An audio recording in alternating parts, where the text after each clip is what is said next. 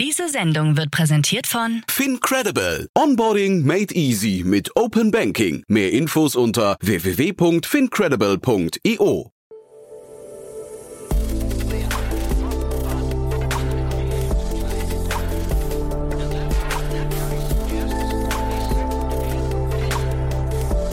Startup Insider Daily. Morgen Update.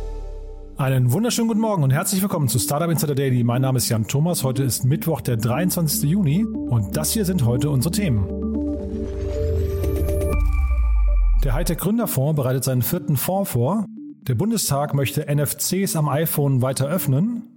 Steven Spielberg unterschreibt einen Major Deal bei Netflix. Amnesty International präsentiert eigene Instagram-Filter. Und der berühmt-berüchtigte Shortseller Michael Burry prophezeit die Mutter aller Crashs für den Kryptomarkt. Ja, heute haben wir wieder einen vollgepackten Tag und es geht los mit Jasper Masemann von HV Capital. Er ist die Urlaubsvertretung für Jan Mitschaiker. Und wir haben wirklich ein paar richtig coole Themen besprochen, unter anderem ein neues Unicorn, aber auch ein paar andere, ja, sehr, sehr interessante Themen. Vor allem, wenn euch das Thema künstliche Intelligenz interessiert, seid ihr nachher auf jeden Fall richtig. Unbedingt bis zum Ende durchhören. Aber vor allem nach Jasper kommt dann auch noch David Hanf. Er ist im Vorstand des Bundesverbands Deutsche Startups und wir haben über eine Studie gesprochen, die der Bundesverband gestern veröffentlicht hat. Und quasi kann man diese Studie irgendwie verstehen als Aufforderung an die nächste Regierung. Man hört eine gewisse Unzufriedenheit raus mit der aktuellen Regierung. Und äh, ja, es wurden ein paar Forderungen artikuliert, aber das Kernthema der ganzen Studie ist der Arbeitsmarkt und äh, welche Bedeutung da die Startups derzeit schon spielen und auch spielen könnten und was dafür passieren muss, damit Startups noch mehr durchstarten können. Das also ist die Vormittagsfolge und dann heute Nachmittag haben wir nur einen Gast äh, und das liegt daran, dass ich mit ihm relativ ausführlich gesprochen habe. Bei uns zu Gast ist Osman Dumbuya, er ist der CEO und Founder von Ikari. Und äh, ja, wir haben über mehrere Themen gesprochen. Das hat sich ja relativ spontan ergeben. Aber zum einen gab es eine 15-Millionen-Runde, angeführt von Lukas Gadowski, oder was heißt angeführt? Eigentlich ausschließlich von Lukas Gadowski, den die meisten von euch kennen als Team Europe-Gründer oder auch den Strippenzieher hinter dem ganzen Thema Delivery Hero. Also Lukas Gadowski, wahrlich kein Unbekannter, hat hier eben, wie gesagt, 15 Millionen investiert. Aber ich habe mit Osman auch gesprochen. Osman war anwesend, als Emmanuel Macron quasi sich als europäischer Startup-Beauftragter selbst gekürt hat, würde ich sagen, und gefordert hat, dass wir in Europa Europa bis 2030 mindestens zehn Unternehmen bauen, die einen Marktwert von 100 Milliarden Euro haben werden. Osman war vor Ort, hat sich das angehört, hat so ein bisschen von seinem Gänsehautfeeling äh, berichtet und äh, ihr habt es ja vielleicht mitbekommen, Christian Miele, der Präsident des Bundesverbandes Deutsche Startups, war ja auch vor Ort und hat danach darüber äh, geschrieben, hat gesagt, genau diesen Spirit braucht Europa, aber genauso diesen Spirit bräuchte eigentlich auch Deutschland und hier vermissen wir den gerade so ein bisschen. Und dann habe ich mit Osman noch darüber gesprochen, dass ja gerade der Emerge Accelerator von Speed Invest äh, gemeinsam mit der Softbank ins Leben gerufen wurde, um diskriminierten Gründerinnen und Gründern den Weg zu ebnen. Also da geht es ja um weibliche Gründerinnen, da geht es aber auch um LGBTQ, da geht es um farbige, Behinderte und Flüchtlinge und so weiter und so fort, um diesen eben zu helfen. Und Osman ist Teil von dieser ja, diskriminierten ähm, Minderheit, sage ich jetzt mal. Und von daher haben wir darüber gesprochen, wie das Ganze aus seiner Sicht ist. Ähm, ist ein sehr intimes Gespräch geworden, war gar nicht so geplant, aber ja, Osman ist ein toller Gesprächspartner. Von daher, ich kann euch unbedingt empfehlen, heute Nachmittag reinzuhören. Jetzt aber genug der Vorrede. Wir kommen jetzt zu den Nachrichten mit Frank Philipp, danach dann Jasper Masemann und danach dann David Hanf. Und jetzt aber zuallererst die Verbraucherhinweise und die kommen wie immer jetzt. Werbung Hi, hier ist Nina, Content Managerin bei Startup Insider. Suchst du deine nächste große berufliche Herausforderung? Dann melde dich bei uns. Wir suchen aktiv nach neuen Teammitgliedern, die Startup Insider zum führenden Informationsmedium der deutschsprachigen Startup-Szene machen wollen. Aktuell suchen wir Sales Manager, Customer Success Manager, Finanzmanager sowie Werkstudenten in den Bereichen Sales, Product und Content. Aber auch wenn keine passende Stelle dabei ist, melde dich trotzdem bei uns. Wir suchen immer nach leidenschaftlichen Menschen, die mit Startup Insider Großes bewegen wollen. Also, um mehr zu erfahren und dich zu bewerben, geh jetzt ganz einfach auf startupinsider.de/slash insider. Startup Insider Daily. Nachrichten. I tell you what, Raymond. With this kind of money, you can buy your way in heaven. HTGF bereitet vierten Fonds vor. Der Hightech Gründerfonds kündigt an, ab September Geld für seinen vierten Startup-Fonds einsammeln zu wollen. Dieser solle mindestens so groß werden wie sein Vorgänger HTGF 3 und dürfte daher ein Zielvolumen von mindestens 310 Millionen Euro haben. Der Hightech-Gründerfonds ist eine Public-Private Partnership aus Bundeswirtschaftsministerium, KfW, Fraunhofer Gesellschaft sowie zahlreicher privater Großunternehmen und hat bisher nach eigenen Angaben in mehr als 600 Startups investiert. Bundestag will NFC am iPhone weiter öffnen. Der Deutsche Bundestag nimmt einen erneuten Anlauf, NFC im iPhone für externe Anwendungen zu öffnen. Um europäische Geldwäscherichtlinien in nationales Recht umzusetzen, wurde bereits vor zwei Jahren ein Gesetz verabschiedet, das Apple grundsätzlich dazu verpflichtete, Drittunternehmen die NFC-Schnittstelle zu öffnen. Apple hatte zunächst erfolglos versucht, die Verabschiedung zu torpedieren, jedoch blieb das anschließende Interesse an einer Nutzung von NFC im iPhone gering. Zwar konnten die Gründe hierfür nicht eindeutig identifiziert werden, es könnte jedoch an der Aufwandsentschädigung liegen, die Apple per Gesetz von Infrastrukturbetreibern verlangen darf, die NFC am iPhone nutzen wollen. Durch den neuen Vorstoß sollen diese Kosten künftig gesetzlich gedeckelt werden. In einem stillgelegten Parkhaus in Neukölln bin ich vor dem offiziellen Release das neue E-Roller-Modell von UNO Probe gefahren. Nach drei Jahren Entwicklungszeit hat das Berliner Startup ein komplett vernetztes Fahrzeug auf die Beine gestellt. Wie das funktioniert und was hinter der Idee steckt, hat mir Gründer Pascal Blum erklärt. Pascal, was ist die Innovation? Er ist der erste Roller, der im Endeffekt von, von Grund aus vernetzt ist. Das heißt, er ist mit 4G und Bluetooth ähm, vernetzbar und das bietet ganz viele neue Möglichkeiten. Also man hat zum Beispiel Navigation auf dem Roller hier auf diesem Display. Ähm, man hat eine App. UNU kündigt Smartphone-App für E-Roller an. Oh mein Gott! Wow! Das E-Roller-Startup UNU hat seine längst versprochene Smartphone-App in Aussicht gestellt. Wie UNU-Gründer Pascal Blum im Gespräch mit T3N bekannt gab, soll diese in Kürze veröffentlicht werden. Mithilfe der App-Anbindung soll das Smartphone zum Rollerschlüssel werden. Außerdem soll die App dazu genutzt werden können, den Akkustand und die gefahrenen Kilometer sowie den Standort des Rollers auf einer Karte anzeigen zu können. Als Grund für die Verzögerung bei der Entwicklung gab Blum das Betriebssystem des Rollers an.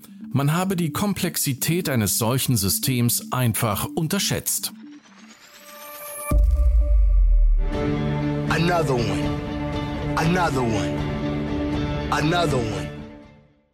EU startet weiteres Verfahren gegen Google. Die EU-Kommission will prüfen, ob Google andere Anbieter von Online-Anzeigen benachteiligt und damit gegen europäisches Wettbewerbsrecht verstößt. Wir vermuten, dass Google es konkurrierenden Online-Werbediensten erschwert haben könnte, am Wettbewerb im Bereich der Werbetechnologie teilzunehmen, teilte EU-Kommissionsvize Margarete Verstager am Dienstag in Brüssel mit. In den letzten drei Verfahren verhängte die Kommission Bußgelder von insgesamt 8,25 Milliarden Dollar gegen das Unternehmen. Laptops für jeden Berufsschüler. In ihrem 600 Seiten starken Abschlussbericht Berufliche Bildung in der digitalen Arbeitswelt fordert die Enquete-Kommission des Bundestages einen eigenen Digitalpakt für Berufsschüler. Dieser sei mit Blick auf den schwächelnden Ausbildungsmarkt dringend nötig. Der bisherige Digitalpakt für Schulen reiche nicht aus, konstatieren die Verfasser, die insgesamt drei Jahre an dem Papier gearbeitet hatten. Gefördert werden sollen ausbildende Firmen und die Berufsschulen gleichermaßen. So solle beispielsweise die öffentliche Hand Auszubildenden einen kostenlosen Laptop zur Verfügung stellen oder die Fahrtkosten zum Arbeitgeber finanzieren. Berufsschullehrer sollen hingegen mehr digitale Kompetenz erlangen, indem Weiterbildung in der Computernutzung angeboten werden. Man komme nicht umhin, mehr Geld in die berufliche Bildung zu stecken, so der Bericht.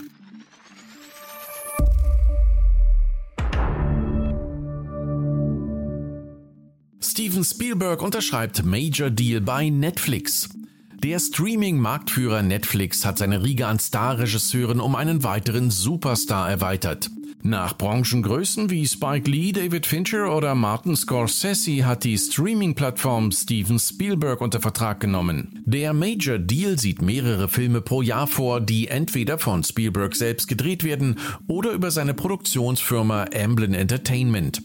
Spielberg selbst spricht von einer tollen Gelegenheit, um neue Stories gemeinsam zu erzählen und die Zuschauer und Zuschauerinnen auf neuen Wegen zu erreichen. The refugee crisis has prompted an emergency parliamentary session this afternoon. The violence on the streets has forced many people from their homes. Have been found dead in the back of a truck, trying to make their way across the border. The government is under fire from all sides for the way it's dealing with this crisis. It was bad at home. We had to leave.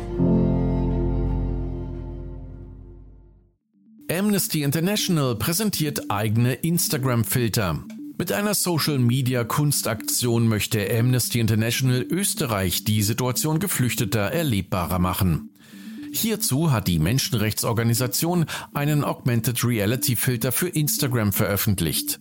Das interaktive Tool ermöglicht es, Instagram-Nutzern und Nutzerinnen eine typische improvisierte Unterkunft zu betreten und damit von den eigenen vier Wänden aus die desaströse Lage von Geflüchteten zu erleben. Ich glaube, wir können uns gar nicht vorstellen, was die Menschen auf der Flucht ertragen müssen, aber so bekommen wir zumindest ein Gefühl, wie es sein muss, in notdürftigen Unterkünften zu leben, so Annemarie Schrack, Geschäftsführerin Amnesty International Österreich. Das aufmerksamkeitsstarke Projekt dient zugleich dem Sammeln von Spenden. Michael Burry prophezeit die Mutter aller Crashs für den Kryptomarkt. Sell it all. Der berühmt-berüchtigte Shortseller Michael Burry hat auf Twitter die Mutter aller Crashs vorausgesagt. Dabei prognostiziert er dem Crypto-Space eine düstere Zukunft. Der Hype habe mit FOMO Einzelhändler angelockt und steuere auf einen Abgrund zu. Ein großes Problem im Crypto-Space seien dabei die Leverage-Positionen. Wenn man nicht weiß, wie viel Hebelwirkung in Kryptos ist, weiß man nichts über Kryptos, egal wie viel man sonst denkt zu wissen, so der Star-Investor. Bekannt geworden ist Burry vor allem als The Big Short Investor Mitte der 2000er Jahre, als er treffsicher den Zusammenbruch des Immobilienmarktes voraussagte und im großen Stil gegen den Markt gewettet hatte. Mit seiner damaligen Prognose hatte er recht behalten. Daily Fun Fact 100 Amazon-Pakete frei Haus. Eine Frau aus Buffalo ist offensichtlich Opfer eines Systemfehlers geworden. Sie erhält seit Tagen eine Flut an Paketen von Amazon und das, obwohl sie diese nie bestellt hatte. Alle der inzwischen über 100 Pakete enthalten Halterungen für Gesichtsmasken aus Silikon in unterschiedlichen Größen. Amazon selbst kann sich den Fall auch nicht erklären, kommentierte auf Nachfrage jedoch, die Pakete gehörten der Frau, weil sie schließlich zu ihr geliefert worden seien. Hinweis auf den Absender gibt es nicht. Daily Fun Fact Chicken Nugget bei eBay für 100.000 Dollar versteigert. Eine kuriose eBay-Aktion sorgt für Aufmerksamkeit. Hier wurde ein Chicken Nugget, das optisch einer Spielfigur aus dem populären Online-Spiel Among Us ähnelt, für die Summe von 100.000 US-Dollar, das sind rund 82.600 Euro, versteigert. Das Nugget stamme aus einem Menü, so die Auktionsbeschreibung, und werde noch vor Ablauf der Haltbarkeit verschickt. Jetzt geht es weiter im Programm mit den Kurznachrichten. Startup Insider Daily. Kurznachrichten. Nach erfolgreichem Testflug beim renommierten Paris Air Forum kündigt das deutsche Flugtaxiunternehmen Volocopter seinen Einsatz im Rahmen von Olympia 2024 in Paris an. BuzzFeed hat ein Creator-Programm ins Leben gerufen, das Creators unabhängig von ihren Seiten Aufrufen mit Geld vergütet. Damit folgt man dem Weg von Snapchat und TikTok, die ihrerseits begonnen haben, Autoren performanceabhängig zu vergüten. Clubhouse-CEO Paul Davison kündigt eine Chat-Funktion an. Diese solle sowohl Einzel- als auch Gruppenchats ermöglichen. Wann diese genau kommt, ist noch offen. Der Londoner Hedgefonds White Square Capital gibt nach seiner verlorenen GameStop-Wette auf und macht laut Financial Times dicht.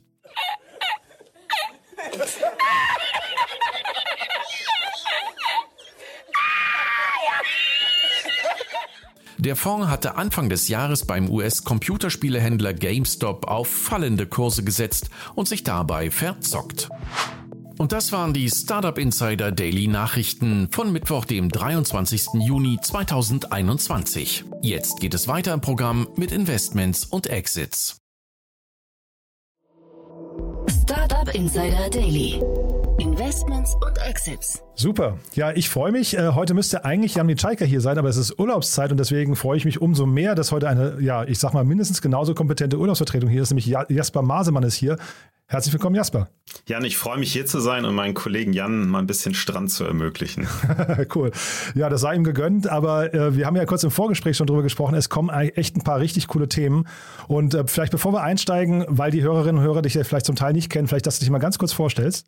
Genau, Jasper Maßmann, ich bin vom Hintergrund BWLer, also ganz langweilig ausgebildet, äh, komme aus Bremen, kann man auch ein bisschen nachlesen auf unserer Homepage. Und ähm, war mal eine Zeit lang, also ich habe erstmal ein Praktikum gemacht bei äh, HV äh, Capital, die wir hießen damals noch Holzbring Networks, damals gehörten wir noch zur Verlagsgruppe, 2002 war eine super Zeit, war nichts los, weil gerade so die Internetbubble äh, geplatzt ist, äh, habe aber viel gelernt und mir wurde dann gesagt, ich muss jetzt erstmal was lernen, durfte noch Diplomarbeit mit denen zusammenschreiben über Corporate Venturing und habe dann äh, erstmal bei BCG, sozusagen Boss Consulting Group, so eine Ausbildung gemacht, ähm, wurde ein bisschen geschliffen, ähm, habe dann ähm, bei Professor Brettel promoviert zum Thema Business Angel, Non-Financial Value Add. Das fand ich super spannend, so spannend, dass ich ähm, das gar nicht fertig gemacht habe, sondern dann gleich meine eigene Firma gegründet habe in Berlin. Und damals war ein großer Trend, ähm, viel über Texte zu arbeiten, SEO, so das klassische in, in vielen Sprachen. Die Textqualität musste immer besser werden und ich habe mit meinem Geschäftspartner mir überlegt, das äh, muss man doch irgendwie irgendwie besser machen, dass da jeder seine eigenen Texte hat, sondern das kann man doch auf einer Plattform machen. Und das haben wir dann wirklich in 18 Sprachen angeboten, äh, weltweit, äh, hat auch gut skaliert und haben das dann am Ende an die Verlagsgruppe Mer Dumont verkauft. Ich wollte dann eigentlich Urlaub machen, äh, bis mein Sohn geboren wurde. Meine Frau hat mir auch eine Deadline gegeben von vier Wochen und genau in dem Moment hat äh, HV Capital dann ein Büro eröffnet in Berlin und das durfte ich dann mit Möbeln ausstatten und habe dann Gas gegeben und kümmere mich vor allen Dingen bei uns um, also ich mache B2B Software Investments als Fokus ähm, und auch zum Teil AI, also künstliche Intelligenz, habe jetzt neun Portfoliofirmen und ähm, zum Teil in Israel, zum Teil in Spanien, aber viele in Berlin vor allen Dingen. Kann ich mit dem Fahrrad hinfahren. Ach, super cool. Ja, zum Thema AI kommen wir auch gleich noch. Das ist ja dann wahrscheinlich eine tolle Brücke, aber bevor wir dahin kommen, es gab eine Riesenrunde. Es gibt das nächste Unicorn in Europa und darüber wollen wir erstmal sprechen, ne? Ja, und zwar geht es um Student, äh, eine Education Tech Company, wie das modern heißt. Ähm, am Ende ist es ein Marktplatz für Nachhilfe, für Schüler. Das heißt so K-12, das ist eigentlich vom ähm, späteren Kindergartenalter bis, bis in die 12. Klasse, deswegen 12. Und die vermitteln im Endeffekt Tutoren an, an Kinder und eben die Eltern, die Nachhilfe in bestimmten Bereichen brauchen. Ich glaube, jetzt haben sie 30. Und das Spannende ist, ihr hattet ja den Gründer auch ähm, im Podcast, äh, Felix. Und ich glaube, das Interessante ist, es ist einfach die dritte Runde in gefühlt einem halben Jahr. Also diese Firma funktioniert einfach. Und jetzt diese Runde hat DST Global, das sind ja Investoren, äh, Facebook, Alibaba, Spotify, Riesenfund, gibt's auch schon lange, angeführt 205 Millionen auf eine 1,4 Milliarden Bewertung. Softbank hat auch noch mit investiert, die haben ja auch ein bisschen Geld, wie wir wissen. Und es ist einfach irre, dass das so schnell hintereinander passiert. Äh, finde ich total krass. Vielleicht müssen wir, bevor wir über die Investoren sprechen und was das jetzt für ein Signal ist, vielleicht mal ganz kurz nochmal über die Eckdaten von GhostTune äh, sprechen, weil die wachsen ja wie Bolle, ne? Ja, also das Wachstum ist äh, natürlich sicherlich ein bisschen, passt es auch in die Zeit. Also 700 Prozent geben sie jetzt offiziell an. Das war auch vorher schon sehr, sehr gut, das Wachstum. Ähm, viel davon übrigens viral, was äh, ich wahnsinnig toll finde, weil das heißt natürlich, dass die Kunden das weiterempfehlen und ich eben nicht nur so in diese klassischen Paid-Kanäle rein muss. Die haben jetzt 400.000, also es ist ja ein Marktplatz, ich vermittel ähm, Nachhilfe in, in so Sessions, 400.000 Sessions pro Monat. Ähm, ich glaube, bei der letzten Runde, das war dann eben vor, vor drei, vier Monaten, waren es, ähm, oder Ende des Jahres waren es 250.000, also auch nochmal das ist stark angestiegen. Und das machen die halt in 18 Ländern. Und ich glaube, was man sich vergegenwärtigen muss, ich will ja eine gute Kundenerfahrung haben. Das heißt, ich muss ja auch kontrollieren, dass die Qualität stimmt, weil sonst äh, sind die Eltern nicht, nicht happy, dann empfehlen sie es nicht weiter. Das zu managen allein ist beeindruckend und das bei dem Wachstum, also wirklich tolle Leistung vom Team. Mhm. Wobei jetzt trotzdem mal, also ich meine, 400.000 Sessions, gar keine Frage, das ist wirklich enorm, ne? Aber Wahrscheinlich ist ja so der, der Durchschnittspreis bei so einer Nachhilfestunde irgendwas so um die 20 Euro, würde ich mal vermuten. Vielleicht 25 Euro oder sowas. Ne? Das heißt, wir reden hier eigentlich über 8 bis 10 Millionen Euro Außenumsatz pro Monat. Ist das dann rechtfertigt das dann schon eine, so eine Bewertung? Ja, ich glaube, du gehst da weniger auf die, ähm, auf den, den aktuellen Umsatz, sondern eben auf die, die Nachhaltigkeit des Geschäftsmodells, wenn das funktioniert. Ich habe auch mal Nachhilfe gegeben, Mathe. Äh, man hat schon seine Kunden relativ lange und ich, das ist in dem Modell eben genauso. Also du hast also nicht nur diese Viralität, das organische Wachstum, sondern du hast gleichzeitig auch sehr, äh, sehr gute Kundenkohorten und hoffst dann natürlich auch ein bisschen Upsell, dass du in andere Bereiche reingehen kannst. Und die Marge von dem Modell ist ziemlich gut, weil zum Teil die Nachhilfe eben, ähm, das sieht man auch bei anderen Modellen, eben nicht von, im gleichen Land gemacht wird, sondern zwischen den Ländern.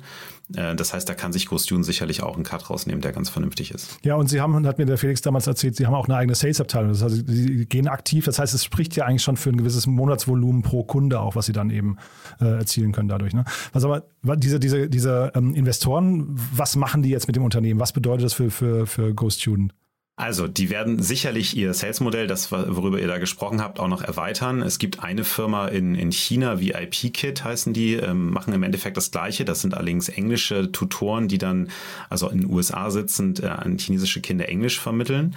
Also englischer Sprachunterricht und teilweise mittlerweile auch ein bisschen breiter. 1,1 Milliarden Funding. Das ist ein Outbound Sales, teilweise offline Door-to-Door-Modell. Also, das ist so profitabel. Man muss ja immer ein bisschen sich überlegen, ne, wie viel investiere ich da rein. Aber das ist ja ja eigentlich ein Vertriebsmodell, was du bei B2B machen würdest mit großen Ticket-Sizes und nicht im Consumer-Bereich. Aber das ist so profitabel, dass du sogar Outbound Sales, Door-to-Door, Klingeln, Anrufen machen kannst. Das ist vielleicht bei GoStudent nicht ganz unähnlich, beziehungsweise die werden auch sicherlich investieren. Man sieht das bei anderen Firmen wie Age of Learning in den USA. Da hat zum Beispiel Iconic, das ist ein großer Fund, der verwaltet unter anderem Mark Zuckerbergs Vermögen. Die machen viel TV-Werbung. Also, dass du in Brand investierst und natürlich ein Vertrauen schaffst in die Qualität. Also, dass die nicht mehr rein von Performance abhängig sind und von ihren Sales-Abteilungen.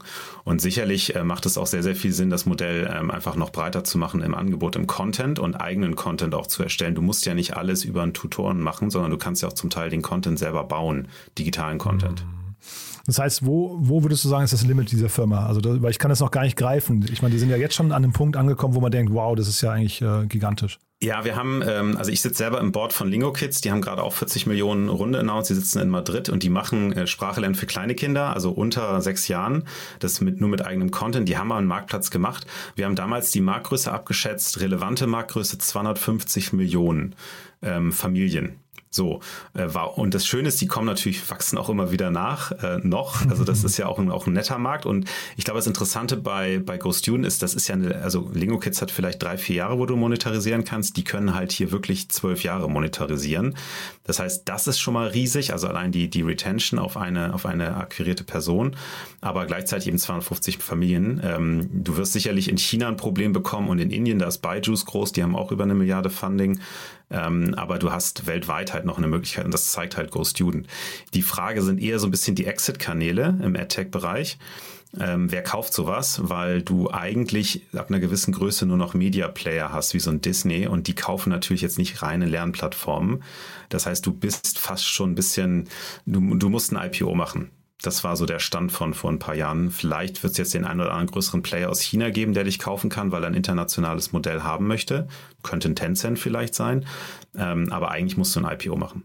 Hm. Ist das für einen Investor, äh, so mal Randnotiz, ist das für einen Investor hinterher äh, im Vorfeld bei der Due Diligence oder bei der Bewertung des Unternehmens, ist das ein Kriterium, warum man eher sagt, man distanziert sich von so einem Unternehmen? Ich glaube, da ist viel, genau, da ist viel im AdTech passiert, auch also vor der Pandemie. Es war viel unsexy.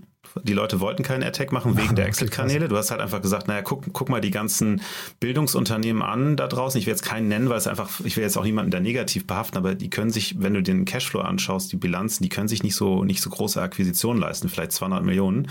Und dann springst du irgendwann Richtung Disney, die dann ab einer Milliarde kaufen und auch sagen, du musst dann schon irgendwo so eine Media-Brand sein. Das macht es natürlich wirklich sehr, sehr schwer. Auch ich hatte äh, entsprechende Diskussionen im IC bei, bei Lingo Kids, dass meine Kollegen das auch wissen wollten.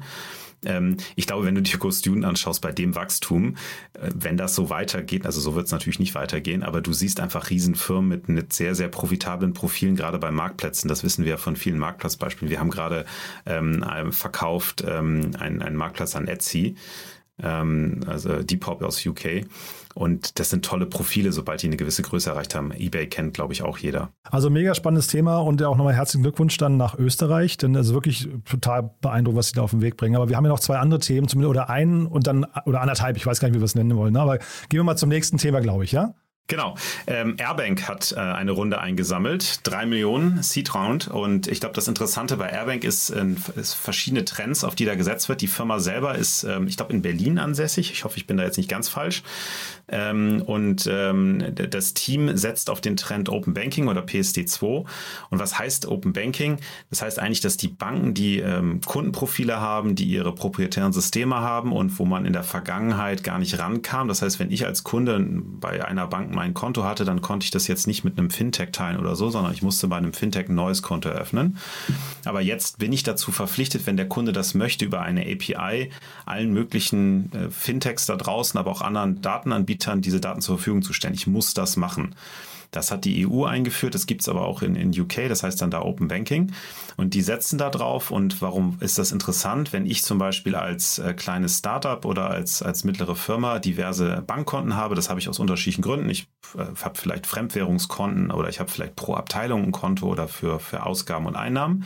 Dann habe ich hier eine Gesamtübersicht und sehe halt meine ganzen Kontobewegungen auch auf vielleicht einem etwas schöneren äh, Interface, als ich das von meiner Hausbank kenne. Und das haben die sehr früh. Natürlich jetzt ähm, äh, bieten die das an. Das ist eine äh, 3 Millionen äh, Dollar Runde. Da ist natürlich jetzt noch nicht kein Riesenprodukt gebaut. Aber das ist so dieses klassische Einfallstor. Wir kennen das ja auch äh, von, von Revolut ähm, oder Number 26 hier in Berlin dass ich natürlich über das Konto mehr sehe und dann darauf Services anbieten kann. Zum Beispiel kann ich ja Zahlungen auslösen über das Konto zentral und wenn ich Zahlungen auslösen kann, kann ich ja vielleicht auch Forderungsmanagement machen, also meine ganzen Kundenforderungen managen und dann kann ich die auch finanzieren. Das ist so ein bisschen die Fantasie dahinter. Mhm. Das heißt also, hier gilt auch wieder, man sucht sich den optimalen Punkt beim Kundenzugang und fängt dann, wenn man einmal drin ist, einen Fuß in der Tür hat, dann an, das Ganze zu erweitern. Ja, du hast viel im, im Fintech. Ähm, ich mache da immer gerne Witze mit meinem Kollegen Barbot. Also ich mache ja Software. Software hat ja sehr hohe Multiples ähm, und auch sehr hohe Margen. Ähm, also Multiples auf die Bewertung. Im Fintech ist das, ist das noch viel höhere Multiples, weil die haben meistens sehr kleine Margen. Aber du hast so diese, diese Fantasie der unendlichen Skalierbarkeit im Fintech. Und da suchst du halt genau wie so ein, so ein also jetzt im Consumer-Bereich, Number 26, eben dieses Einfallstor und sagst dann, naja, wenn du mich jeden Tag anschaust über meine App, dann kann ich dir auch zwischendurch meine Versicherung verkaufen. Ist doch ganz klar, weil ich habe ja deine Attention. Und das äh, gleiche übersetzt du jetzt hier in diese Small- und Medium-Sized Businesses, die ja wirklich keine andere Chance haben, als nur über die klassische Hausbank bisher zu gehen. Total interessant, ja. Wir hatten neulich äh, Agicap, äh, Agicap, Agicap, ich weiß gar nicht, wie sie genau gesprochen werden, weil sie aus Frankreich kommen. Stefan Krehl war hier und die haben auch eine Riesenrunde announced. Ich glaube, das ist so ein bisschen ähnlich, ne? Genau, ist ein bisschen ähnlich. Das adressiert am Ende alles ähnliche Themen. Die Agit Caps, nennen wir sie jetzt mal, die sind schon ein bisschen weiter. Die machen halt auch, auch wirklich dann aktiv das Cashflow Management, was ja ein wichtiges Thema gerade auch für kleine Firmen ist. Wird genau. auch für große Firmen spannend, weil dann hast du das ganze Thema Treasury und wie, wie, was kostet mich das? Kann ich das Geld vielleicht noch anlegen? Wobei heutzutage weniger relevant war, früher relevanter. Aber alleine die Transparenz zu haben, wann was wie reinkommt, äh, Working Capital Management ist halt schon ein großer Hebel. Mhm. Ja, wir haben nächste Woche auch jemanden von FinLeap Connect, ist noch nicht ganz klar, wer das sein wird, aber das ist ja auch Open Banking und ich höre bei dir jetzt raus, Open Banking generell verändert den Markt äh, im Fintech-Bereich nochmal sehr, ne? Genau, du hast nicht mehr die Möglichkeit, deine Kunden einzusperren in deinem Bankenökosystem. Du musst es jetzt öffnen. Natürlich ist das dann auch äh, nicht so leicht, das zu öffnen, aber wir haben zum Beispiel eine Firma in London investiert, äh, Yapili mit Lakestar zusammen und Local Globe, die eben diese Infrastruktur anbieten, dass du es dann auch öffnen kannst und darauf noch Produkte bauen kannst. Das ist sozusagen wie Plate in USA, die jetzt ja auch, ähm, wo jetzt äh, der, Merger abgesagt wurde, oder beziehungsweise die Acquisition die ja auch mit, mit mehreren, ich weiß gar nicht, 70 Milliarden, glaube ich, bewertet wurden das geht jetzt alles so in diese Richtung, die, es werden neue Infrastrukturen gebaut, weil die alten Banken mit ihren alten Infrastrukturen halt nicht mehr die Produkte bauen können und anbieten können, die ich gerne als Kunde möchte. Also gerade wenn man mal jetzt ganz klassisch für sich Hausbank-App äh, oder wenn es überhaupt eine gibt und oder Webinterface vergleicht mit den modernen Apps, die man hat im, im Banking-Bereich. Ja, da wurde sehr viel Zeit verschlafen, hat man so das Gefühl, ja. Aber, aber hier hast du mir ja auch gesagt, also äh, vielleicht zu den Investoren mal ganz kurz, ne? Speed Invest, Tiny VC, aber es gibt eben einen Investor, den du nochmal hervorheben wolltest, ne? Genau, wir haben also, also Speed Invest, Tiny VC, äh, Tiny VC ist der, ähm, genau, Philipp Möser. Und äh, was total spannend ist, New Wave, das ist ein neuer Fund von der PIA, jetzt muss ich den Namen hoffentlich richtig aussprechen, ähm, Diriban, ich, ich habe es ich, ich hab's immer noch auf Englisch gehört, die hat einen neuen Fund aufgelegt und die war ursprünglich ja bei Stride VC von Harry Stebbings und äh, Fred Destin, wer die kennt, und davor bei Excel. Und ich finde es ziemlich beeindruckend, ähm, dass sie es geschafft hat, also wirklich einen 56 Millionen Dollar Fund zu raisen und hat jetzt ja auch, du hast es gesagt, fünf Investments gemacht. Das ist jetzt ein deutsches Investment. Ähm, ich glaube, ähm, alleine diesen, diesen Track Record so schnell aufzubauen, da muss man ihr wirklich Tribut zollen. Das ist nicht ganz einfach, weil du kommst ja, klar, du hast natürlich Erfahrung und Kontakte, aber du hast natürlich keine Brand wie die ganzen großen Funds. Ich will dich jetzt nicht fragen, ob das ein Trend wird, dass sich quasi äh, Investoren oder Partner von, unter, von Investoren nochmal selbstständig machen. Du, es ist, glaube ich, du kannst es beobachten. Es ist ein ganz, ganz normaler Trend, wenn man, wenn man mal schaut. Blue Yard Capital äh, und viele andere da draußen kommen aus großen VCs. Ähm, das ist ja, also ich komme ja aus der Beratung, da gab es konstanten Churn, da wurden Leute aktiv entlassen oder sind aktiv gegangen. Das ist bei VCs genauso. Die, die Pyramide kann ja nicht ähm, nach oben hin, die ist nicht durchlässig unendlich. Und dann äh, hast du mir erzählt, äh, hast ja im Eingang äh, gerade schon, schon äh, den Hörern mit, mit, mitgegeben, dass du ja im KI-Bereich total versiert bist und da gab es auch noch eine spannende Runde. Ja, ich suche ja immer nach Proofpoints äh, für das ganze KI-Thema.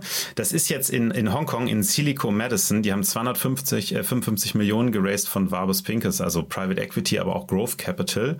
Ähm, wie gesagt, sitzen in Hongkong. Und das Interessante, was die machen, ist, äh, die helfen halt dabei, großen Pharmaunternehmen neue, ähm, neue Behandlungsmethoden, neue äh, Medikamente zu entwickeln für bisher unheilbare Krankheiten. Und was man halt macht, ist, man durchsucht einen Riesenhaufen an Daten ähm, nach möglichen Angriffspunkten, wie man daran gehen kann. Das hat man jetzt vielleicht so ein bisschen ähm, im, im, ganzen, in der ganzen Covid, äh, bei den ganzen Covid-Heilungen gesehen.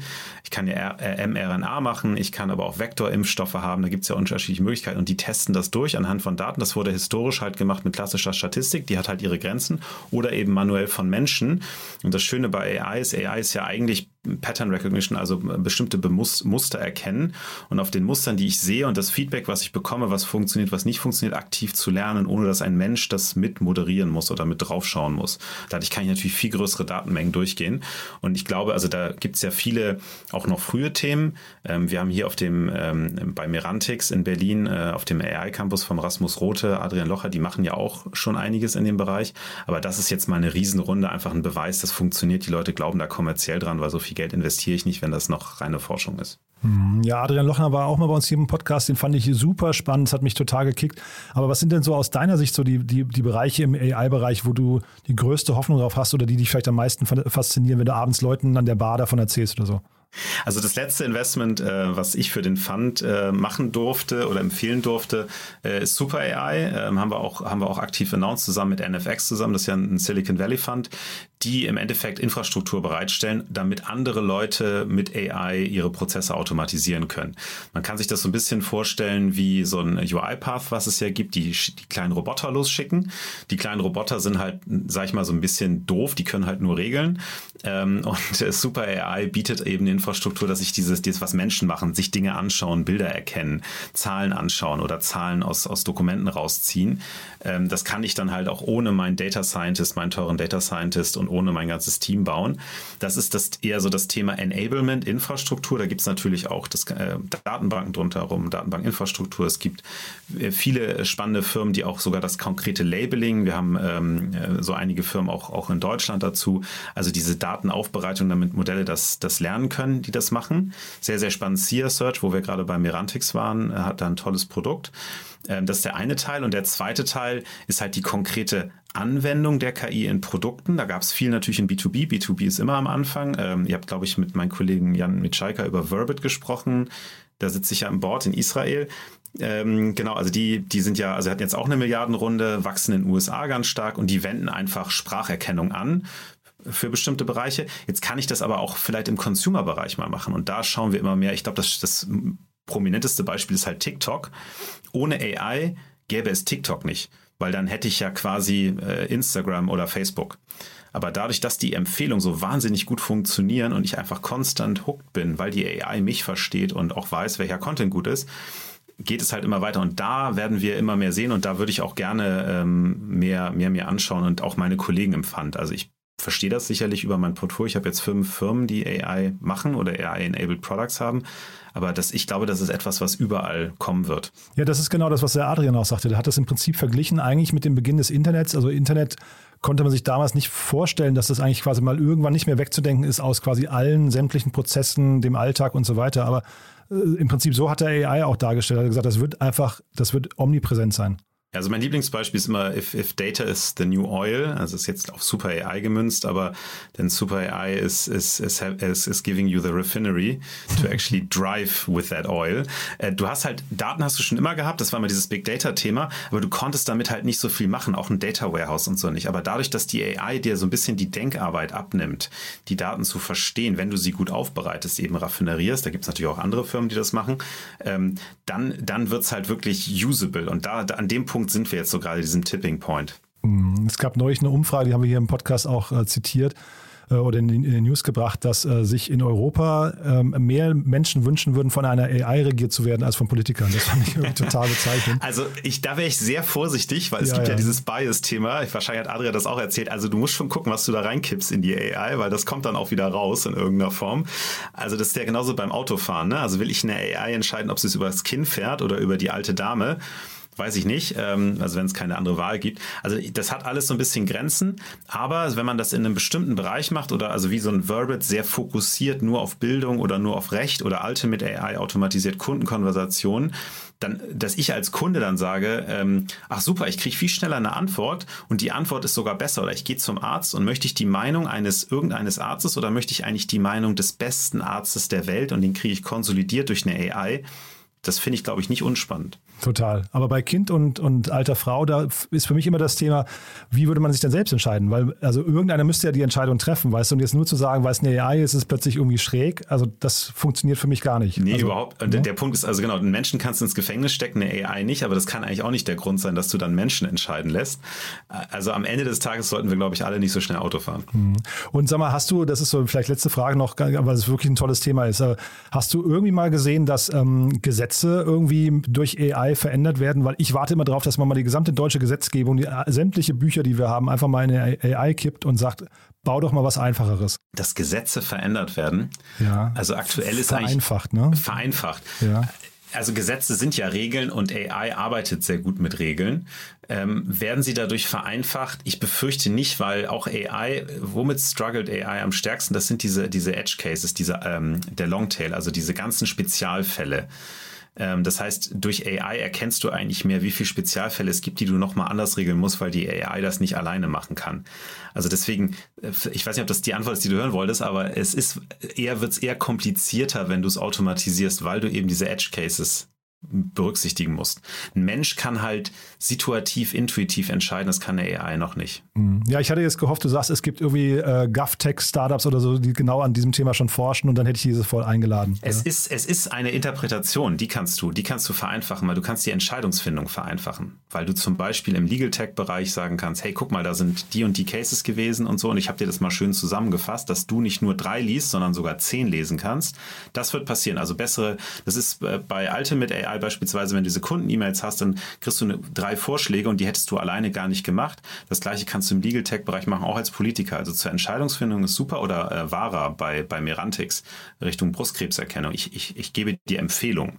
Ich glaube, das wird, äh, du wirst bessere Entscheidungen treffen können, ja. Aber du wirst einen Menschen haben. Cool. Jasper hat großen Spaß gemacht. Jetzt haben wir uns am Ende ein bisschen verquatscht, aber ich finde es war die Sache wert und ich finde es war vor allem, also jetzt, das soll jetzt nicht blöd klingen, aber war schön, dass Jan mal im Urlaub war. Ja. Ich werde es ihm ausrichten. Vielen du Dank, hast ihn Jan. Sehr, sehr gut vertreten. Vielen Dank und vielleicht bis zum nächsten Mal noch. Ich weiß gar nicht, wie lange Jan im Urlaub ist. Wir werden sehen. Ja? Ich, wie ich Jan kenne, ganz, ganz lange. bis dann. Startup Insider Daily. Interview. Cool, also ich freue mich, ein, ja, ich kann fast sagen, Seriengast ist hier. Ich weiß nicht, ob er beim zweiten Mal schon Seriengast ist, aber auf jeden Fall David Handfest hier vom Bundesverband Deutsche Startups. Hallo David. Ja, hallo. Ja, Serie vielleicht noch nicht ganz, aber das kann ja noch werden. Wollte ich gerade sagen, wir arbeiten darauf hin. Ne? Auf jeden Fall toll, dass du da bist. Und der Anlass ist ein schöner, finde ich, denn ihr habt eine Studie rausgebracht, ähm, die, ja, ich glaube, eigentlich ein paar Kernforderungen auch mit sich bringt. Aber vielleicht gehen wir der Reihe nach durch. Erzähl doch mal den Hintergrund der Studie vielleicht. Der, der Hintergrund ist ein ganz einfacher. Startups sind in aller Munde. Politisch äh, stoßen sie natürlich auch äh, gerne auf Gehör. Ähm, äh, und äh, immer wird argumentiert, äh, dass sie der Jobmotor sind, äh, die Zukunft der Beschäftigung und so weiter und ganz viele Arbeitsplätze bringen. Und ehrlich gesagt konnte man das nie so richtig so unterfüttern. Und ich bin ganz überzeugt davon, wenn man äh, Veränderung bewirken will politisch, dann braucht man Fakten und deswegen haben wir uns äh, zum Ziel gesetzt, auch mal das Thema Beschäftigung bei Startups näher zu untersuchen und äh, so kam es dazu. Mhm. Wenn man eure Pressemeldung liest, dann hat man so zwischen den Zeilen das Gefühl, ihr seid nicht so ganz zufrieden mit dem Ergebnis der jetzigen Legislaturperiode. Ich weiß nicht, ob das, ob das stimmt, aber kannst du mal so vielleicht auf einer Skala von eins bis zehn mal sagen, wo ungefähr würdest du sagen, äh, verortet sich so die, das Digitalverständnis und die, der Support der Startup-Szene oder für die Startup-Szene von der Bundesregierung? Ja, aber ich bin da schon gar nicht so, äh, so, so negativ. Ich würde sagen, es ist schon eine 6 oder eine 7. Es fehlt immer so ein bisschen, äh, also wie gesagt, es ist so einfach, sich Gehör zu verschaffen, aber es fehlt immer noch auf den letzten Metern das Verständnis, um dann so richtig die, äh, die äh, politische Änderung ähm, zu voll, vollbringen. Und da ist ein prominentes Beispiel ja das Thema Mitarbeiterbeteiligung. Ne, gut angesetzt und dann irgendwie verschossen den Elfmeter. Also ich, äh, genau, da hat nicht mit Christian Miener auch schon drüber gesprochen. Ich finde 30, 40 Prozent nach oben noch Luft ist jetzt nicht unbedingt äh, äh, letzte Meter. Ne? Das klingt schon noch ein bisschen mehr. Das heißt, ja, ja, hast recht. Äh, wenn man eure Pressemeldung liest, das, also ich war leider bei eurer Veranstaltung jetzt nicht dabei, aber das liest sich so ein bisschen auch nach einer Forderung eben an die neue Bundesregierung. Aber lass uns mal der Reihe nach durchgehen. Ihr habt über das Wirtschaftswunder 2.0 gesprochen. Wie begründet sich das denn? Es gibt ja so zwei Begriffe, die man dann immer gerne verwendet, ne, die in Deutschland angesagt sind. Gründerzeit oder Mittelstand von morgen. Mhm. Äh, und äh, das andere Thema ist Wirtschaftswunder. Ne? Ich weiß nicht, das hört man immer wieder an vielen Stellen, aber es ist schon ganz okay, sich daran zu bedienen. Ich glaube, wir sind schon auf einem guten Weg, eine Startup-Nation zu werden, sind vielleicht noch nicht ganz da. Eine zweite Gründerzeit, wie den, ne, die wie damals im 19. Jahrhundert, die ist, glaube ich, noch nicht angebrochen, ähm, aber auf einem guten Weg dahin. Und Wirtschaftswunder, ja, es, es, wahrscheinlich ist es gar nicht so dieses Aufholen von etwas, was kaputt gegangen ist wie damals. Ähm, in den 50er, 60ern, sondern es ist eher so, wie verändert sich äh, die Arbeitswelt in der Zukunft und wie, äh, wie, wie bleibt eigentlich Beschäftigung stabil oder wird sogar noch besser? Und deswegen ähm, ist vielleicht die Anlehnung an den Begriff Wirtschaftswunder 2.0 sehr groß, aber, ähm, aber man versteht es halt auf Anhieb, worauf man hinaus will. Der Emmanuel Macron hat ja jetzt gerade eine, eine relativ, ja, ich glaube fast eine Brandrede, ne? also zumindest eine Forderung für den Tech-Standort Europa ähm, mit, ich weiß nicht, ich glaube es waren 10, 100 Millionen, 100 Milliarden Companies, die er gefordert hat, die, die man bauen möge in den nächsten zehn Jahren.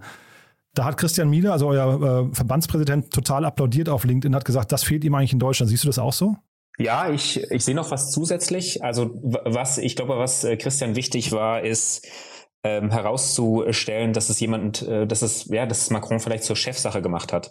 Ähm, und äh, das Gefühl, das fehlt ehrlich gesagt äh, in Deutschland. Es, es gibt nicht einen Digitalminister, Ministerin wie in anderen Ländern, ist jetzt vielleicht auch noch nicht so schlimm, weil viel wichtiger wäre ja, es ist sozusagen zur Chefsache erklärt. Und das muss man Macron lassen.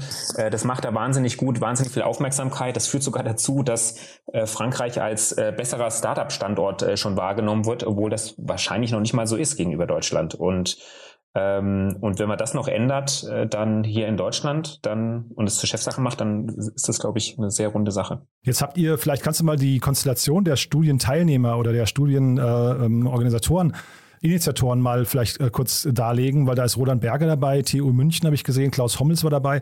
Äh, wie wie kommt es zu dieser Runde? Ähm, die äh, tatsächlich, ich weiß gar nicht mehr die Ursprünge, wie das zusammenkam. Äh, die Internet Economy Foundation ist ja schon, äh, ne, ist ja so ein Think Tank, ist ja auch sehr sehr gut äh, besetzt, sowohl im Stiftungsbeirat als auch äh, wissenschaftlich. Ich finde, das, äh, ne, das ist der, der Partner, äh, mit dem auch wir schon länger zusammenarbeiten.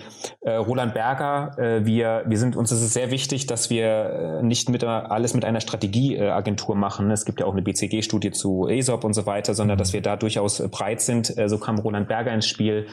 Äh, die deutsche Börse als, ähm, als Vertreter von es wäre toll, die Wachstumsunternehmen erstens in Deutschland zu halten, da auch am Kapitalmarkt und sie wirklich zu richtig beständigen, langfristigen großen Unternehmen zu machen, äh, statt irgendwie per Trade Sale an, an den nächstbesten zu gehen. Klingt jetzt ein bisschen äh, äh, plakativ, aber ne, so ist es ja und das, so kam das äh, zustande. Und jetzt habe ich dich im Vorfeld schon gewarnt. Ich bin mit der Zahl, die ihr da announced habt, nicht so ganz einverstanden oder zumindest habe ich sie nicht ganz verstanden. Und zwar habt ihr geschrieben, dass in den letzten Jahren die Zahl der Startup und Scale-up, also ihr, ihr habt auch eben von Scale-ups gesprochen, Beschäftigten stark gestiegen ist auf inzwischen rund 415.000 Menschen. Und äh, vielleicht bevor wir über die Zahl sprechen, was ist denn für euch ein Startup und was ist ein Scale-up? Äh, Star der Startup-Verband ähm, widmet sich vor allem den Startups. Und äh, vielleicht bei Startups und Scale-ups ist, mal, ist mir mal ganz wichtig, dass das Verständnis auch da ist, Startups und Scale-Ups sind keine Branche, sondern sind eine Phase des Unternehmens. Ne? Und äh, das verwechseln vielleicht auch viele. Es ist nicht irgendwie Startup-Verband ist AI oder und so weiter und so fort. Es sind, es sind Phasen. Und daran muss man es, äh, daran kann man es auch definieren. Äh, bei einem Startup sind es die ersten zehn Jahre. Ähm, es ist auf Mitarbeiterwachstum ausgelegt oder auf Umsatzwachstum sehr starkes äh, und ist in irgendeiner Form innovativ, muss man nicht ins Detail gehen, glaube ich, und meistens auch finanziert, wobei das letzte gar nicht so ein Kriterium ist. Der Unterschied bei Scale-Ups ist, äh, dass sie ähm, ursprünglich Startup waren, äh, die, äh, die die Altersorientierung ist da eher bis zu 15 Jahre und äh, sie zeichnet eben da auf jeden Fall aus, dass es das äh, Wachstumsziel nur mit weiterer Finanzierung äh, erreicht äh, werden kann. So, ähm, so ist die Definition aktuell. Das heißt, da sind im Prinzip auch Langfristeffekte dann schon drin, wenn du sagst 15 Jahre. Das heißt, da sind vielleicht so Unternehmen wie Zalando oder HelloFresh. Ne, HelloFresh glaube ich sowieso, die sind auch, glaube ich, noch jünger als 10 Jahre. Äh, aber eine SAP ist da nicht drin. Äh, ganz genau. Die sind nicht mehr drin, aber es sind, ehrlicherweise sind aber auch äh, bei Scale-Ups auch Unternehmen drin, die man wahrscheinlich, wenn man nicht den Weg kennt, gar nicht mehr als Startup wahrgenommen werden. So ein, so ein Zalando wird nicht mal als Startup wahrgenommen. Mhm, aber vielleicht ein Biontech zum Beispiel wäre wahrscheinlich wieder ein Fall dafür, ne? Richtig. Ähm, ja, okay, dann ist die Zahl vielleicht schon ein bisschen greifbarer, weil ich hatte sie verglichen mit eurem, äh, mit eurem Startup-Monitor und da habe ich eben gesehen, dass ihr 2000 Startups vorgestellt hattet oder befragt hattet und nur auf 26.000 äh, Mitarbeiterinnen und Mitarbeiter kamt und so eine, ich glaube, 14 Mitarbeiter im Schnitt pro Startup hattet. Äh, und das hat mich dann ja. ein bisschen gewundert, wie man eben, wir, wir haben ja keine, ich weiß nicht, 30.000 Startups in Deutschland oder 20.000 oder so, ne? Das ist, das ist, glaube ich, so. Also ich bin überzeugt davon, dass wir mit diesem Startup-Monitor was richtig Gutes machen, äh, weil der jetzt schon, ich glaube, das ist jetzt die, der fünfte, der jetzt kommt äh, und immer mehr festigen die, sich die Zahlen und so weiter. Aber sie widmen sich eben den, vor allem den, äh, den jungen und den ersten Jahren. Ähm, und 2000 nehmen teil. Wir schätzen, und das ist natürlich auch noch eine Schwäche, wie viele Startups gibt es in Deutschland? Wir wissen es gar nicht so genau. Wir schätzen 10.000. Das ist aber äh, nicht wissenschaftlich, sondern das ist eher trianguliert. Und äh, das erklärt natürlich schon den einen Teil und den anderen Teil ist natürlich, es sind Scale-Ups mit dabei ähm, und die haben natürlich wahnsinnig hohe Beschäftigungszahlen. Es gibt da ja auch eine äh, bestimmte Seite in dem Report, äh, wo auch über fünf bis zehntausend Mitarbeiter gesprochen wird, die in Scale-Ups eben arbeiten und Teil dieser 415.000 sind. Und jetzt habt ihr im Prinzip hier drei Forderungen noch artikuliert. Eins davon sind natürlich Talente und da habe ich mich schon ein bisschen gefragt, ich frage fast jeden hier meiner Gäste im Podcast, ob sie gerade Mitarbeiter suchen. Und dann, wenn ja, dann sprechen wir darüber. Und jeder sagt vorab immer, jawohl, das ist das wichtigste Thema gerade. Wir suchen wie verrückt. Und da frage ich mich gerade, wo sollen die denn alle herkommen? Gott, äh, toughes Thema. Ähm, es gibt ja zwei Talentgruppen, die man braucht. Äh, Gründerinnen, Gründer ähm, und Mitarbeiter. Ne? Und ich, ich, ich glaube, bei Gründerinnen und Gründer ist es natürlich aus dem Ausland, aber es ist natürlich auch das, äh, die Ausbildung im eigenen Land. Ich, ich hoffe mir wirklich sehr, dass mit dem, was man immer wieder wiederholt, äh, Unternehmertum vermitteln, äh, schon an der, an der Schule, dann auch bei der Universität, echter Longshot, aber dass wir da auch äh, viel mehr Gründerinnen noch äh, mobilisieren können. Ne? Weil bei, selbst in, te in, in technischen Beruf, in technischen Ausbildungen und in BWL sind immer noch mehr Frauen, als dann am Ende Gründerin werden. Also das ist äh, so, so ein Gap, das da zu schließen ist. Und beim Thema Mitarbeiter, ähm, ehrlicherweise, äh, ich, ich glaube, da, da muss man sich schon vor allem auf Zuwanderung ähm, einschießen weil ähm, es gibt so viele Beschäftigte und das Beschäftigungswachstum ist immer größer. Man tendiert ja dann auch dazu, eher Beschäftigter zu werden statt Gründer. Ist aber für den Standort Deutschland eigentlich fatal, ne? weil du ja im Prinzip, also jemand, der hier zuwandert als, als top qualifizierter Mitarbeiter, der ist ja möglicherweise auch hinterher sehr schnell wieder an einem anderen Ort, wo es ihm noch besser gehen könnte als hier. Und ich glaube, ja. das andere Thema, was mich dabei total irritiert, ich habe es hier, glaube ich, schon mal angesprochen, ich war mal 2013, war das, glaube ich, auf einer Vorstellung des McKinsey Reports damals zum Standort Berlin. Und da war das wichtigste Thema 2013 Fachkräftemangel in der Startup-Szene. Und jetzt sind wir acht das Jahre hört, später. Das hört nicht auf. Ja, das hört nicht auf. Ja. Was wird denn getan dagegen? Äh, ich, ich bin mir gar nicht so sicher. Ähm, das ist, und es sind auch, äh, ehrlich gesagt, es gibt auch keine, wie heißt es schön, keine Silver Bullet, die jetzt von heute auf morgen das ändert, sondern es sind wirklich ganz, äh, ganz tiefgreifende, äh, langjährige Effekte, die man da erzielen muss. Ich, ich kann es dir gar nicht so genau sagen. Sicherlich ist es eben die, ähm, ist es sicherlich, ist es die Zuwanderung. Ähm, vielleicht, vielleicht liegen wir auch falsch damit als Startup-Verband zu sagen, wenn die ESOP-Sache mal, ähm, die Mitarbeiterbeteiligung einfach mal nochmal besser geklärt ist und besser gemacht ist, äh, dass dann äh, alle äh, nach Deutschland kommen. Ich weiß es nicht, aber es ist sicherlich ein Baustein von, äh, von vielen. Und ähm, Ähm, ja, und ich, ich, bin, ich bin auch nicht der Meinung, dass wir auf einem wahnsinnig schlechten Weg sind, aber es reicht halt nicht aus. Aber in, innerhalb von acht Jahren hätte man ja auch mit den, ich weiß nicht, deutschen Abiturienten zum Beispiel relativ viel machen können. Ne? Also da hätte ja auch an der Stelle, man muss ja jetzt nicht nur auf Zuwanderung setzen, sondern vielleicht eben auch Eigengewächse fördern. Total. Und es ist passiert mir immer noch nach, wie lange mache ich das jetzt? 14 Jahre. Ähm, und ich finde schon, das Beschäftigt, also das, das Arbeiten in Startup ist inzwischen normal geworden, äh, auch wenn man jetzt so viel rekrutiert. Aber es passiert immer noch wieder, dass sich Menschen bei Startups bewerben, in die finale Runde kommen, man ihnen ein Angebot macht, ähm, ihnen, ne, das ist ein Wunder, ich glaube, ich bin überzeugt, dass es ein richtig guter Job ist, in dem man richtig viel lernen kann. Und dann kommt doch die Entscheidung, ich habe mich für Siemens entschieden. Und solange sowas passiert, ähm, man sich bewirbt, aber sich am Ende dann doch für Siemens entscheidet, ja, da ist halt, ja klar, da ist noch ein bisschen was zu machen. Wenn du sagst, du machst das seit 14 Jahren, siehst du denn einen Unterschied zwischen Mitarbeitern aus, ich sag mal, etablierten Industrien und etablierten Unternehmen und eben den Startup-Mitarbeitern? Gibt es da vom Mindset her oder von vielleicht Lerngeschwindigkeit oder ja, was ist denn der Unterschied aus deiner Sicht? Also im Grunde mein Pitch, warum man bei einem Startup arbeiten sollte, sozusagen. Ja, und ob das auch für jeden geeignet ist, das ist vielleicht auch noch die Frage. Nein, natürlich nicht. Ähm, äh, ich, äh, ich glaube, es gibt äh, ohne, es gibt natürlich auch Grau zwischen Schwarz und Weiß, aber jetzt immer Schwarz und Weiß.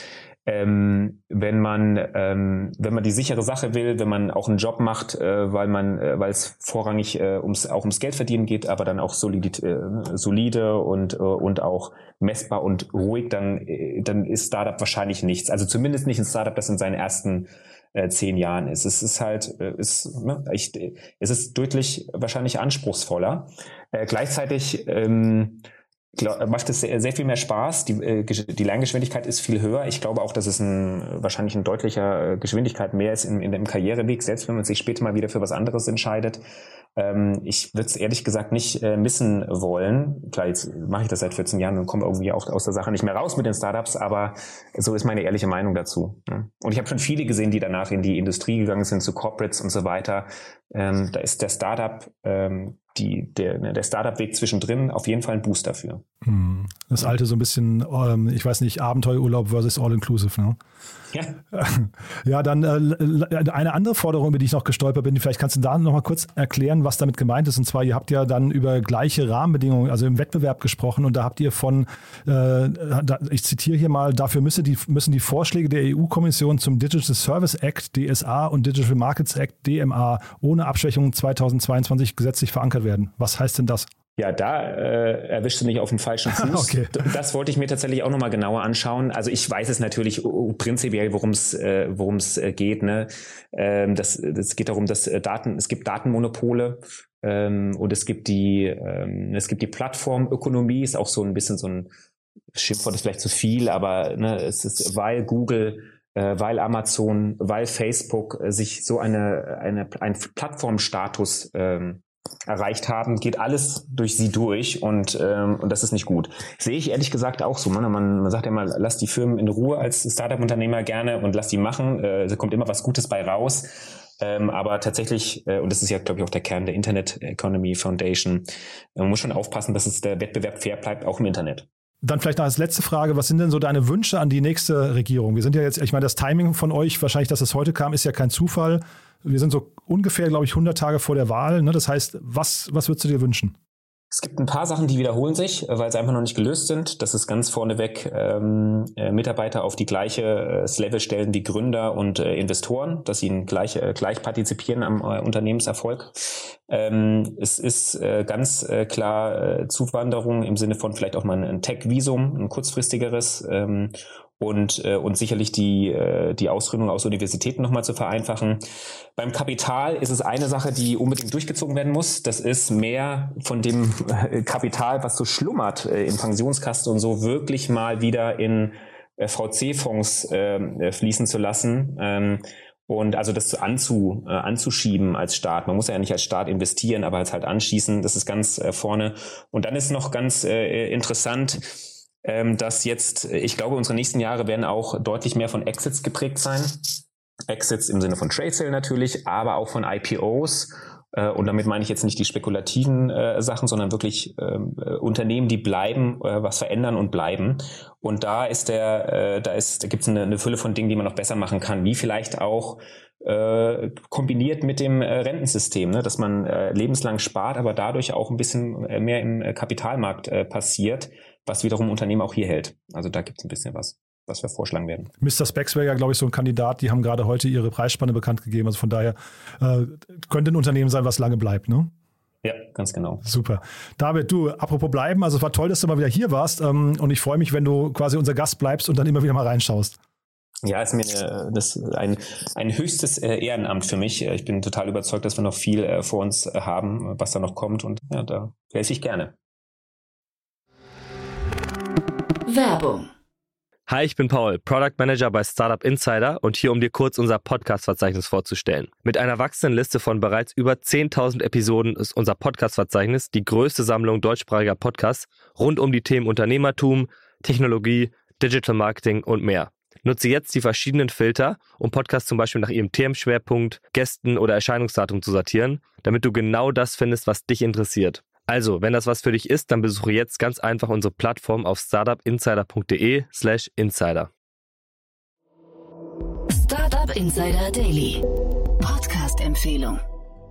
Ja, damit sind wir eigentlich durch für heute Vormittag, aber ihr habt ja gerade im Gespräch mit Jasper Masermann mitbekommen, Go Student ist zum Unicorn geworden und ich hatte es ja erzählt, Felix Oswald war bei uns und zwar erst vor roundabout zwei Monaten und wir hatten hier im Podcast darüber gesprochen, was das Unternehmen so besonders macht. Wir hören mal kurz rein und wir verlinken das auch in den Show Notes, falls euch die Folge interessiert. Es ist echt ein krasses Unternehmen. Wie gesagt, 700 oder 800 Prozent Wachstum, jeden einzelnen Monat 15 Prozent Wachstum, da kann man echt was lernen. Von daher, wir hören mal kurz rein. Hier ist Felix Oswald.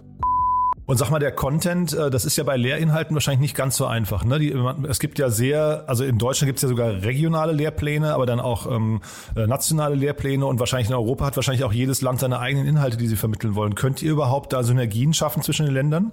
Jein, ähm, wir waren von Anfang an äh, Content unabhängig, weil wir fokussieren uns wirklich ganz auf die Lehrer. Das heißt, wir stellen sicher, dass die Qualität der Lehrer, die bei uns unterrichten, wirklich spitze ist und dass ein Lehrer, der bei uns zum Beispiel in Deutschland Mathematikunterricht abhält, dass der mit dem Stoff aus äh, Bayern genauso gut klarkommt wie aus Baden-Württemberg oder aus anderen Bundesländern.